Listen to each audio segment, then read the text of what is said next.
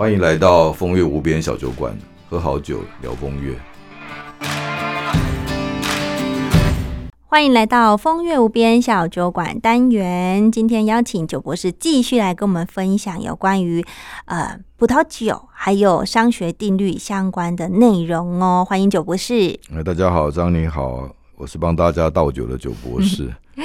今天要分享的名言呢，我觉得也是蛮有哲理的一句话，是什么呢？这句话我文绉绉来讲，它的话叫做“人生的本质就是奋斗”嘛。然后比较呃，大家常听到，应该有句话更容易理解，叫“人生就是折腾”。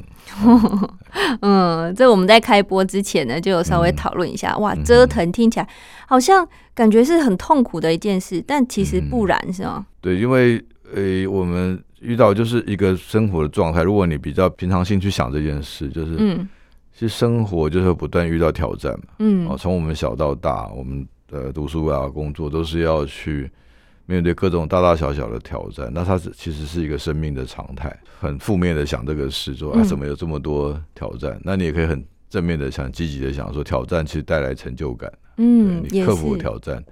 你成功了，你就会有成就感。所以人生不断，你要活在挫折里呢。还是要活在成就感里面，嗯，哦，那我我会选择活在成就感里面，不断面对挑战。嗯，OK，那红酒的世界跟这个人生的本质就是奋斗，如何结合呢？这个当然很容易理解啊，比如说，我们就随便讲啊，大家喝葡萄酒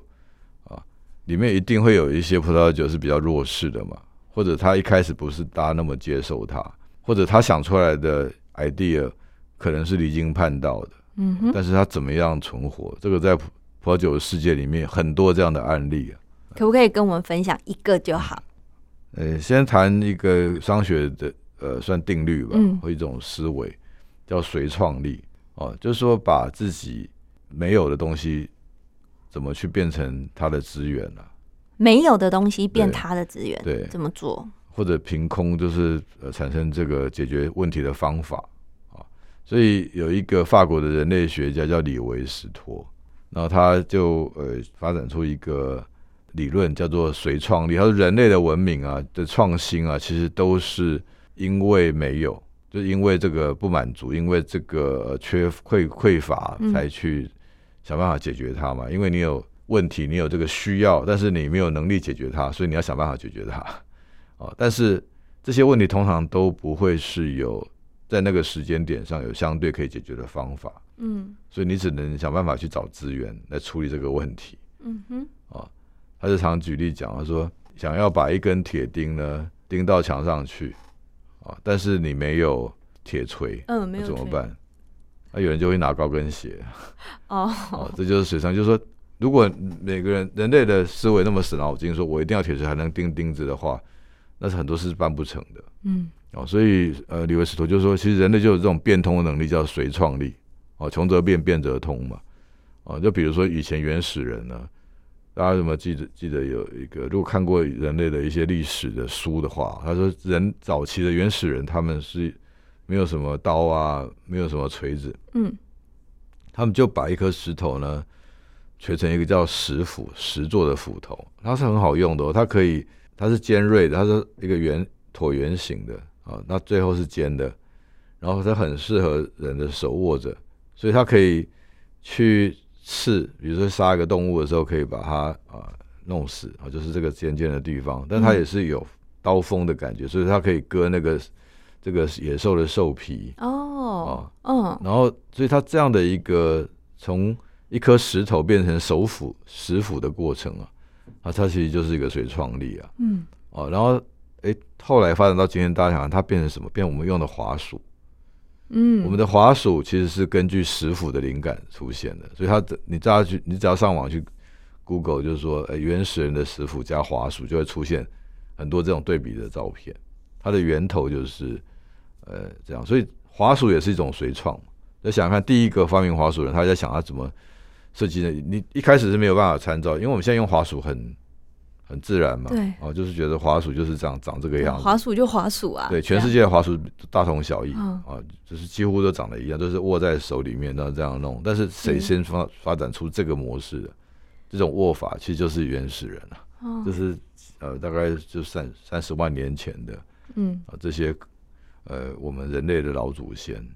那所以随创立就变成一个很重要的思维，就是我们在做创新的时候，在商业创新的时候也是，呃，就是我没用我现在没有的资源去解决现在有的问题啊，所以你一定去想办法说，把原来不是呃这个问题的资源拿来运用解决现在这个问题啊，这叫做谁创立，英文叫 break large，它其实是一个法文，对，就 break large 就是借用的意思。那在葡萄酒的世界里面，有个很有名的案例是旋钮。大家现在呃，如果旋盖式的葡萄酒，大家如果喝葡萄酒的时候，大部分都是用软木塞对，啊包来封封的嘛。啊。是，这个是一个传统啊，就是几千年来啊，人类葡萄酒大家都是这种包装方式，就是要用软木塞把你塞住。但是到了工业革命之后呢，就产生了机器嘛，嗯。哦，所以有葡萄酒商就开始发明旋钮，就是用那个用不用不需要用那个开瓶器了，用手扭就开了，这样的酒越来越多了啊。那这个背景就是第一个是葡萄酒进入工业化了。嗯哦，就是开始有机器可以来协助葡萄酒的生产。那为了提高这个呃效能，降低这个成本嘛，那想想看，你当年的那种呃葡萄酒软木塞呢，要买那些软木来加工，然后要变成塞塞，也还要人把它塞进去。当年没有机器，是要用人塞的，人力哦现的现在已经有嗯机器了。但是，哎，这个事情就是怎么看都是很复杂的哦，而且它某种程度它是有技术门槛的啊，就是你不管你要去呃取软木塞的原料，然后再做软木塞，然后再把它做个整理要上来啊，那它其实都不是那么容易机器化嗯。哦，所以在机器化开始要产量，那些像特别是像纽澳、纽呃像新西兰啊、澳洲这些、澳大利亚这些国家，他们在大量要输出葡萄酒的时候，他们当然就走工业化了嘛，就农业进入工业化的产品，是，那他就发明出旋盖的葡，就是用这种呃不需要开瓶器，但是它是一个很像金属的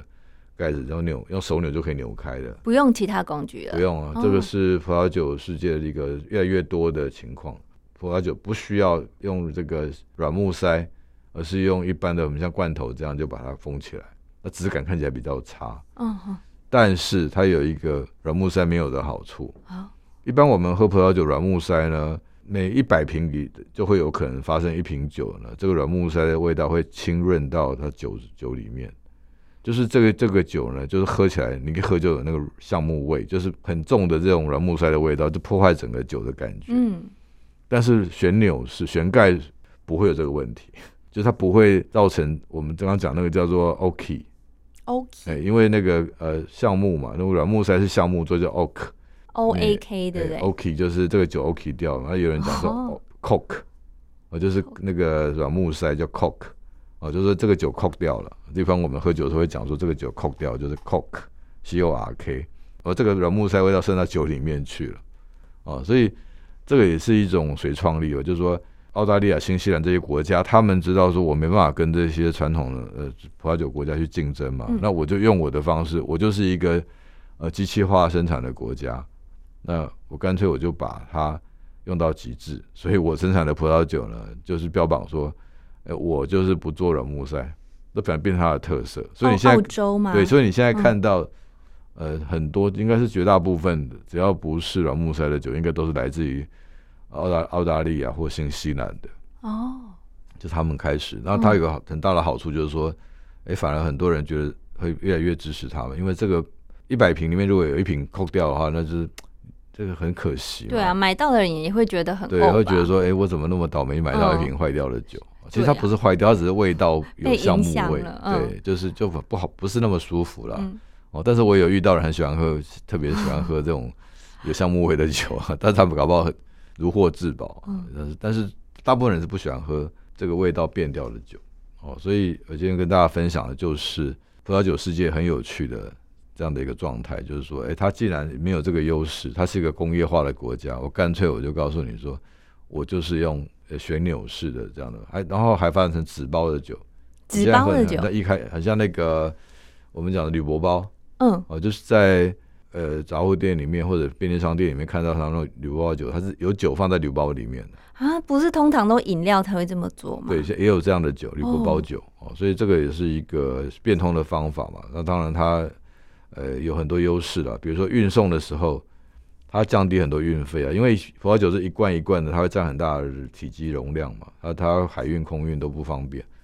就会占掉那么多空间。但是那个铝箔包酒它就像砖头一样，所以它不会浪浪费掉那个储存空间，它就是四四方方的，所以你可以想象说，好像一个一一大。酒缸的葡萄酒直接运运过来，